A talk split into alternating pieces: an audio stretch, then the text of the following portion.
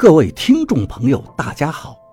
您现在收听的是长篇悬疑小说《夷陵轶事》，作者蛇从阁，演播老刘。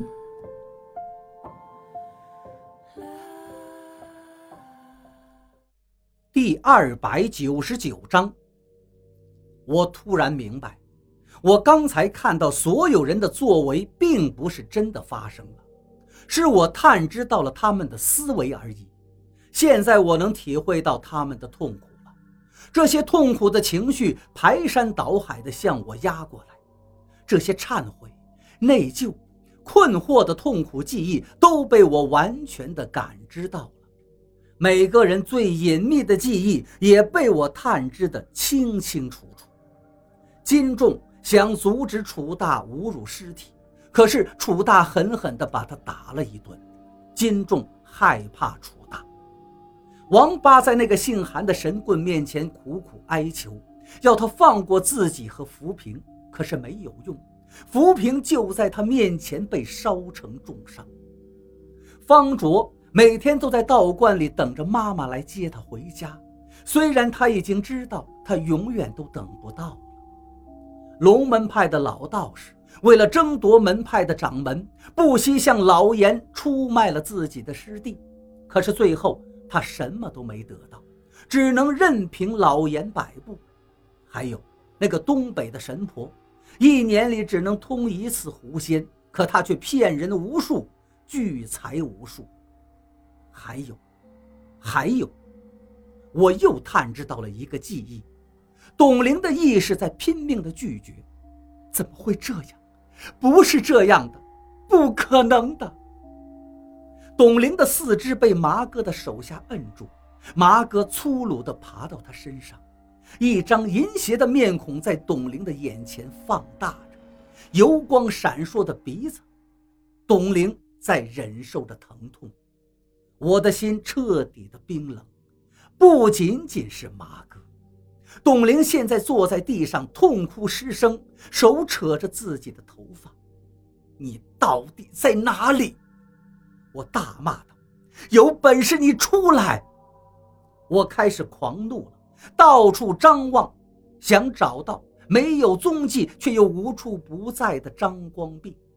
他竟然能探知到每个人内心最深处的记忆，还是在他不现身的情况下。他的本领高深莫测，可是他的手段又太过毒辣了。我现在出奇的愤怒，王八还在拒绝他的回忆。我不是故意的，不是我的错。我冲上去把王八的衣领揪起来：“你他妈的给我醒醒！现在不是忏悔的时候。董玲不是被我连累的。”王八看着我，脸上都是眼泪。我一直都让他离我远点的，你说是不是？你他妈的现在不要再想这些了！我狠狠地给了王八一记耳光。王八呆立了一会儿，慢慢的清醒了。金仲现在已经完全被龚师傅给制住了，在龚师傅的黑雾已经散到金仲的周身了。金仲的衣服。也开始结霜，身上白乎乎的一层，可是我和王八还都顾不上他。王八走到宇文发臣面前，用眼神问讯，宇文发臣却把眼光看向一旁。武当山的熊浩，你是玄门正宗。宇文发臣对熊浩说道：“怎么和一贯道同流合污？”天下道门，修炼入阴的。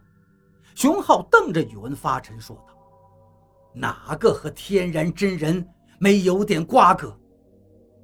你给你师傅丢脸了。”宇文发尘盯着熊浩道：“我师傅？”哈哈哈哈哈哈！熊浩轻蔑地笑起来：“我师傅以前跟你还有老严一样。”不都是天然真人的左膀右臂吗？还有什么同流合污？哈哈哈哈！我和王八都吃惊地看着宇文发沉。我五十年来一直守在这里，跟守门人打交道，做了再多的错事，现在也能弥补了。宇文发沉的记忆也如同洪水崩溃一样泄露出来。你是师长，辽沈战役的指挥官。我吃惊地问道：“可是你当时不是这个名字呀？”我到七眼泉，就恢复了本性。宇文发沉说道：“可是你很早就参军了，怎么还跟张光弼有关联？”宇文发沉沉默不语了，他不想说。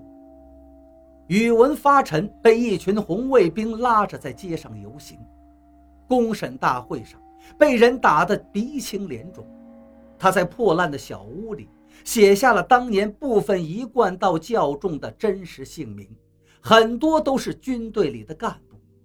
他准备自杀，刚把头套进房梁下的绳套子的时候，身后的门开了。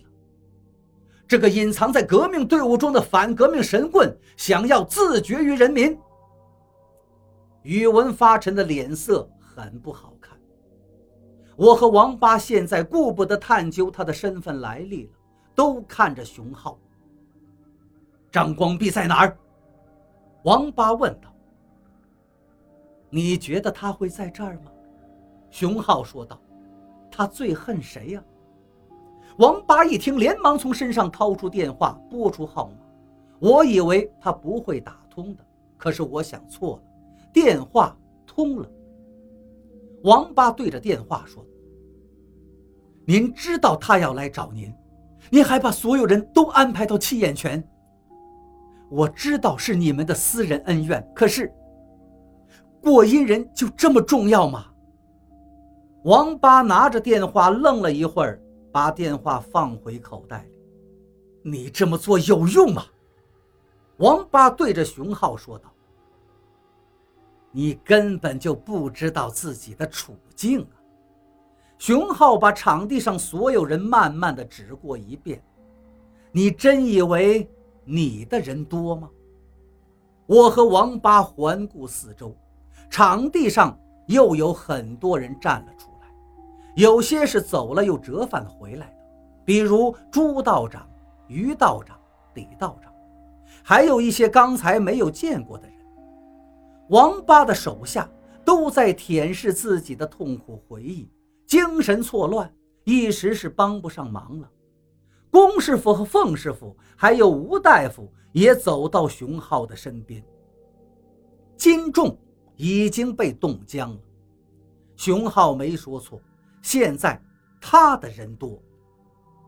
朱道长对宇文发沉道：“宇文师兄，这是我们和鬼道，不，和老严之间的事情，你就没必要参与了吧？”宇文发沉哼了一声。方卓，王八喊道：“过来！”方卓还在迷糊，想他的妈妈在哪。被王八喊了一声，连忙走过来。王师兄，我是个私生子，被妈妈丢在道观的。方卓说道：“你们以后会不会看不起我？”瞎说什么？哪有母亲不要自己孩子的？王八说道：“等事情完了，我帮你找妈妈。”方卓点了点头，算是相信了王八。看着眼前的众人。他咬起了自己的手指甲。你想当过阴人，好让张光弼了了后顾之忧，算盘打得挺好啊。王八对熊浩说道：“可是过阴人轮不到你，那就用你们鬼道的话说。”熊浩痴痴地笑了笑道：“咱们凭本事较量。”